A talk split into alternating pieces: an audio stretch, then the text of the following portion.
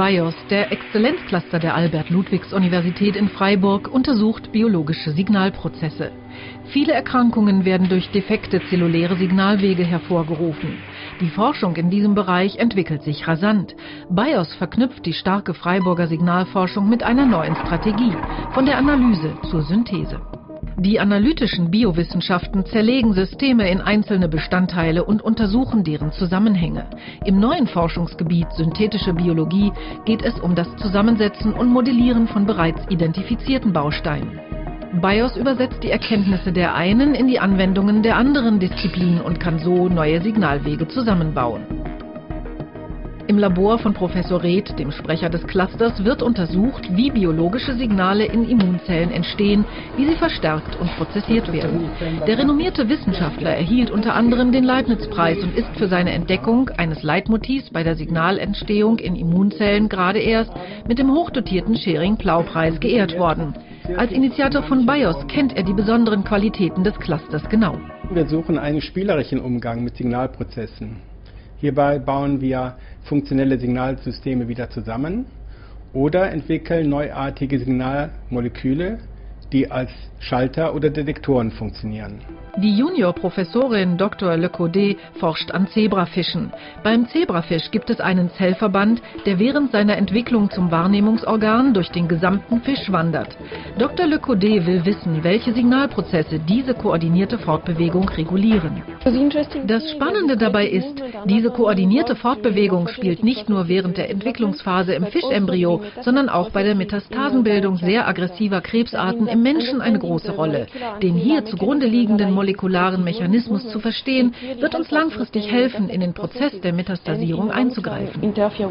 Virginie Le Codet genießt neben den fachlichen Vorzügen auch die BIOS-Unterstützung bei der Familiengründung. Ihr Wissen gibt sie weiter und begleitet als Mentorin Studentinnen und Doktorandinnen bei der Karriereplanung. Der Mikrosystemtechniker Prof. Dr. Rohrbach entwickelt wichtige neue Werkzeuge und Methoden, um den unbekannten Abläufen in der Zelle auf die Spur zu kommen. Er erforscht optische Manipulations- und Analyseverfahren. Mit selbst entwickelten laserbasierten Mikroskopieverfahren kann er Strukturveränderungen in lebenden Zellen beobachten und erstmalig dreidimensional vermessen. Durch Lichtimpulse manipuliert er die Zellen. Dabei interessieren ihn deren Reaktionen auf bestimmte Signale. So werden Effekte von Arzneimitteln, Objekten oder Oberflächen auf das Zellsystem exakt bestimmbar. Wir untersuchen neuartige Mikroskopieverfahren mit denen wir mehr Details in Raum und Zeit erkennen können, aber auch Methoden, wo wir aktiv mit Lichtkräften in biologische Geschehnisse eingreifen können. Und damit untersuchen wir die Nanomechanik der Zelle. Wir kooperieren mit Biologen, Chemikern, Mikrosystemtechnikern und Informatikern. Und genau diese Zusammenstellung macht den besonderen Reiz aus, das System Zelle, dieses hochkomplexe System zu verstehen.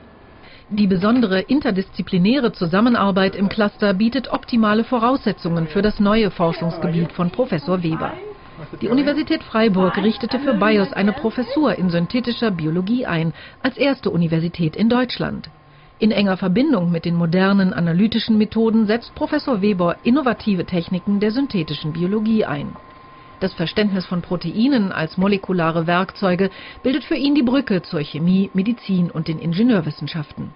Hierdurch können wir einerseits natürliche Signalwege in Zellen besser verstehen, andererseits können wir aber auch vollkommen neue Signalwege herstellen. Mit diesen komplett neuen Signalwegen können wir neue Wirkstoffe gegen antibiotikaresistente Bakterien entdecken, um somit Patienten zu helfen, die mit herkömmlichen Medikamenten nicht mehr behandelt werden können.